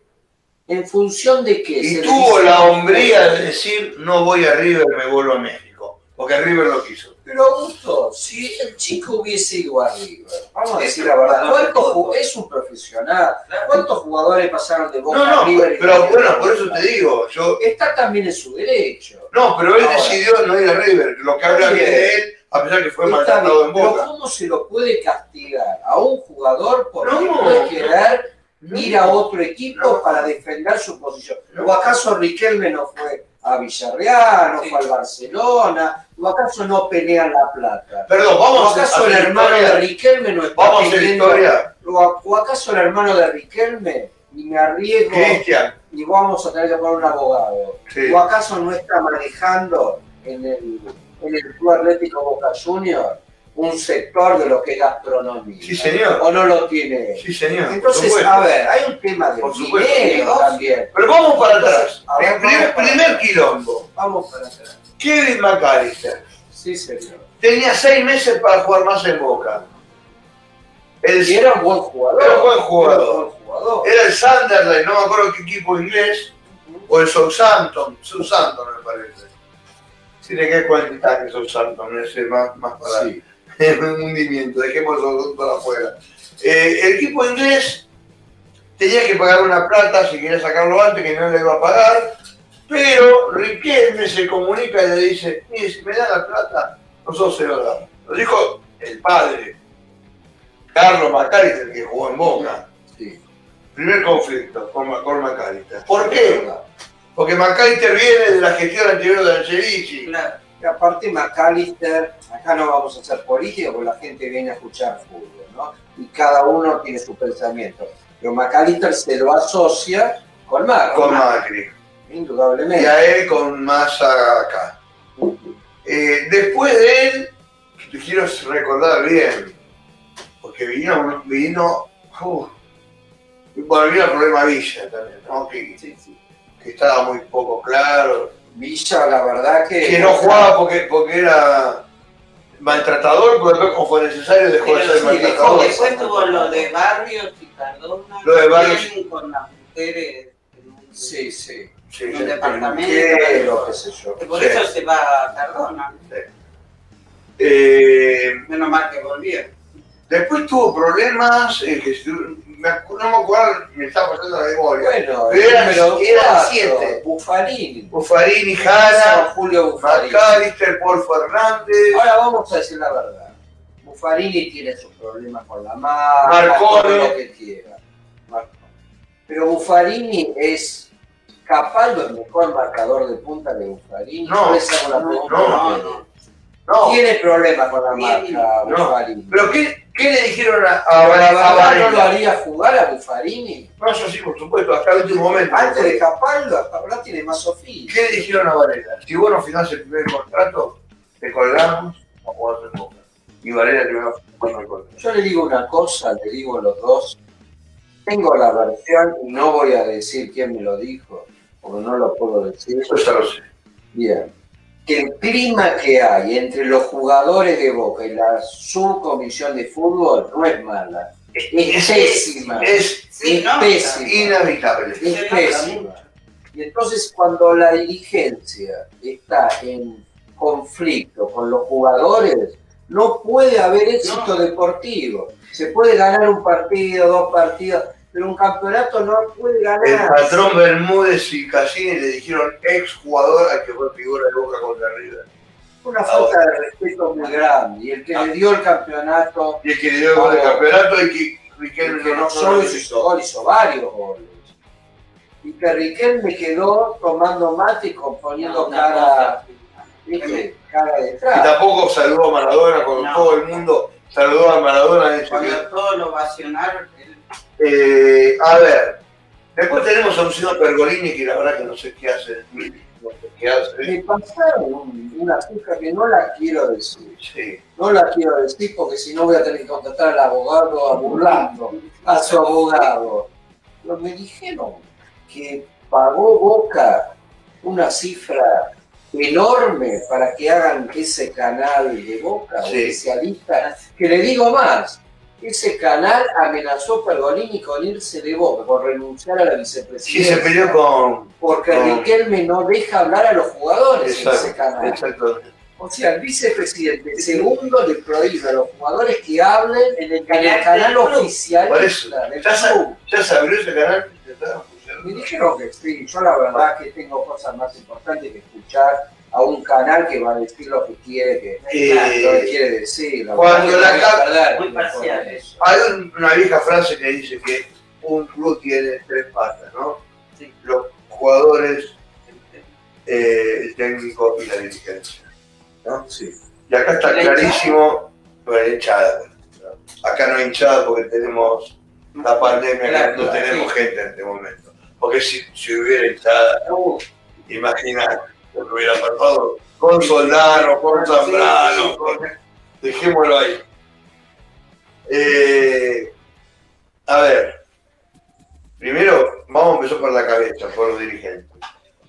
Un presidente que ¿Existe el presidente? Puede ser que no ¿Tiene existe, presidente que no existe, que no existe. La verdad, es le digo, ¿le puedo tirar algo más? Sí, el vicepresidente segundo le niega la entrada al presidente del club a el predio de prensa predio, donde sí. se entrenan los jugadores. porque únicamente puede entrar La subcomisión de de fútbol. Yo, usted como presidente, si a usted Gladys es vicepresidenta Le- segundo, le pido la renuncia dice, indeclinable. le dice que abone, usted no va a entrar acá, ¿usted qué hace? Quiero la renuncia, mi Y Gladys, la va a a Gladys. ¿Le pide la renuncia a Gladys? No, se la pido a. Si ella me Ella es vicepresidenta segunda y usted presidente. Gladys, quiero mi renuncia en cinco minutos en mi escritorio. Renuncia. Bueno, acá nos están apurando. Sí, sí. Vamos a terminar. Después hubo otro problemita más. Russo, Sí. no sé si en agradecimiento porque Riquelme lo fue a buscar y lo rescató. Russo tampoco se puso muy del lado de los jugadores. ¿Russo maneja el equipo? No, por eso. Pero primero, antes de eso, los jugadores estaban muy doloridos con Russo, porque Russo dejó que la comisión, que este consejo de Bermúdez, todos Sí. los atacara y él no los defendió. Y ahora, bueno, hicieron como un pacto, pero no dirige. Acá, evidentemente, se nota que desde el palco, donde está Chipi Barijo y Riquelme, ahí está el técnico. Vos podés ganar un equipo, vos podés ganar la Copa Libertadores con este No. clima que hay en el no. que hay en el club. No, no, El no. caso más concreto es este chico Zambrano, que yo no me gusta cargar contra los jugadores, los respeto. El dueño del pase es el señor Bermúdez. Bueno, Por eso bueno. está jugando. ¿Qué méritos hizo Zambrano para que Licha López quede afuera del equipo? Pero que me digan dónde se ganó el puesto, en qué partido se ganó el puesto Zambrano. O el puesto se lo ganó afuera de la cancha. Vamos a decir la verdad. Entonces, acá que te está diciendo que la dirigencia está mandando sobre Miguel Ángel Rubio. Pero por supuesto. Porque yo soy dirigente, con los perdón la grosería, eh, con los testículos bien puestos, y digo, señor, formo yo el equipo y si no me voy, renuncio. Acá le están armando el equipo, pues si no Zambrano realmente no puede jugar, porque es un jugador varios escalones debajo de Acá de la culpa, López, es- acá la culpa es del técnico. Porque el técnico dice, muchacho, me voy, dirijan Claro, ustedes. sí, sí, y ya está. Claro, el técnico quiere saber qué pasa, Augusto, perdón, si no otra vez voy a tener que buscar a Burlando. Miguel Ángel Russo debe querer ir a fin de mes y tener su, Y tener su y plata, tener su sueldo. Y sumar un Entonces se debe hacer, viste, debe mirar para un costado, cuando le pone, este jugador lo, lo hace jugar, a este lo hace jugar y a este lo hace jugar. No se puede estar Si no, no bien se con entiende. Dios y con el día. Si no, no se entiende. Cuando se queda en el medio, Este no tiene mu- posición. Este muchacho Zambrano no se entiende por qué jugó Javi García un partido que tenía que haber jugado el arquero número Agustín, 2. Agustín Rossi. Es una falta de respeto a Rossi. Yo apelo a los socios de Boca que en dos años hay votaciones de vuelta. Lástima que no hay intermedias como en, el- como, como en- como en la política. Pero hay, me están poniendo un cartel y yo olvidé, por favor que lo retire porque estamos... Mire lo que ponen ahí. Zambrano se ganó el puesto. No. Eh, ya, ya vamos, vale, pero que digamos que terminar esto. Yo realmente apelo a los socios y a esos socios o íntimos socios, que votan, que siguen aún venerando a Riquelme y que recuerden que primero está Boca ante todo. Y se está perdiendo mucho prestigio por poner a Riquelme antes que a Boca. ¿Vos sabés lo que me acuerdo, Augusto, cuando hablan del vicepresidente segundo? Una final con el Corinthians. Sí. Y lo voy a decir, ¿eh? En el- aunque la haya que traer a burlando ahora. Pero no. Cuando para que Falcioni no sea el DT, Totalmente. campeón con Boca de la Copa Anuncia Libertadores, su retiro del fútbol en el entretiempo. y el primer partido en la Boca se vio claramente que sus amigos no jugaron No, al nivel que tenían que jugar. Y ni hablar en Brasil. Claro, sí. El despelote que el tipo armó, Armó. con Roncandia, con el seguro, con todo el... Vamos cuando le empezó el topollillo Macri. Antes, O sea, cual, Muy narcisista. Tal cual. Muy. Entonces, Gladys, así cuando no hay una conjunción entre dirigentes, como dijo Augusto, director técnico y jugadores, Pero es imposible no. un logro deportivo. No hay otro club donde una comisión como la que está manejando el fútbol en Boca, No en otro club exista o maneje. Mirá en River, Francesco. no. Francesco En Boca Se lo no nombra. Riquelme, por eso, ¿no? es Gallardo. Hace su, hace su trabajo. Bueno, ten- tenemos que cerrar porque no tenemos tiempo, porque da, da para mucho más, es una lástima. Tendríamos que tener una hora más de programa. Eh, muchas gracias a todos por la impresionante audiencia que tenemos. Es impresionante, han llegado las métricas que nos trajo Valeria y quedé pasmado. Se las mostré a ustedes y realmente algo estamos haciendo. Sin duda. Y así que agradecemos a todos los que nos siguen. Yo creo que el Agradecemos. de Boca está sintiendo de que estamos diciendo las cosas que ellos también Está- exactamente. Y no los programas esos que salen por Teis Sport. que ponen el cassette. exactamente, y hablan así. Gracias, Juan Marco Vergara, Radio Contenidos, que nos dio la oportunidad tanto de ser escuchados en Europa y en el mundo. Gracias a Luisito Duarte, que maneja las redes como una bestia. Gracias a Balu y a Franco con la parte técnica. Eh, pónganse las pilas, Josué, Davo, vénganse Sí, del se equipo que, son, ustedes son muy necesarios.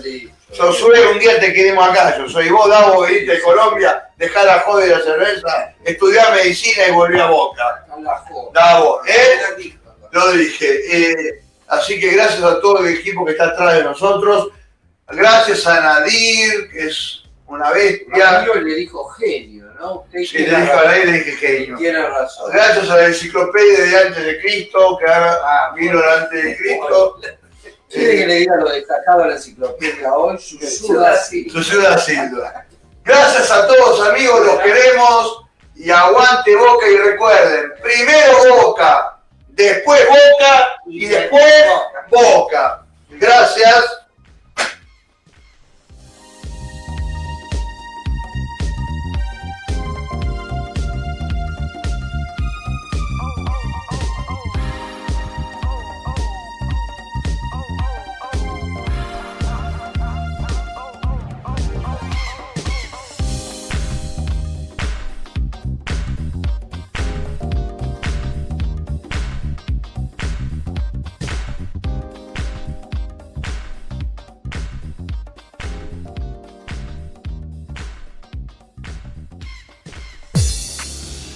Estamos donde vos estás. Sintonizate a través de www.radiocontenidos.org. Desde tu teléfono te descargas la aplicación Tuning Radio y nos buscas. Somos Radio Contenidos. Si estás desde Lanzarote, España, sintonizate 90.0 FM en Radio Contenidos. Somos tu conexión al mundo.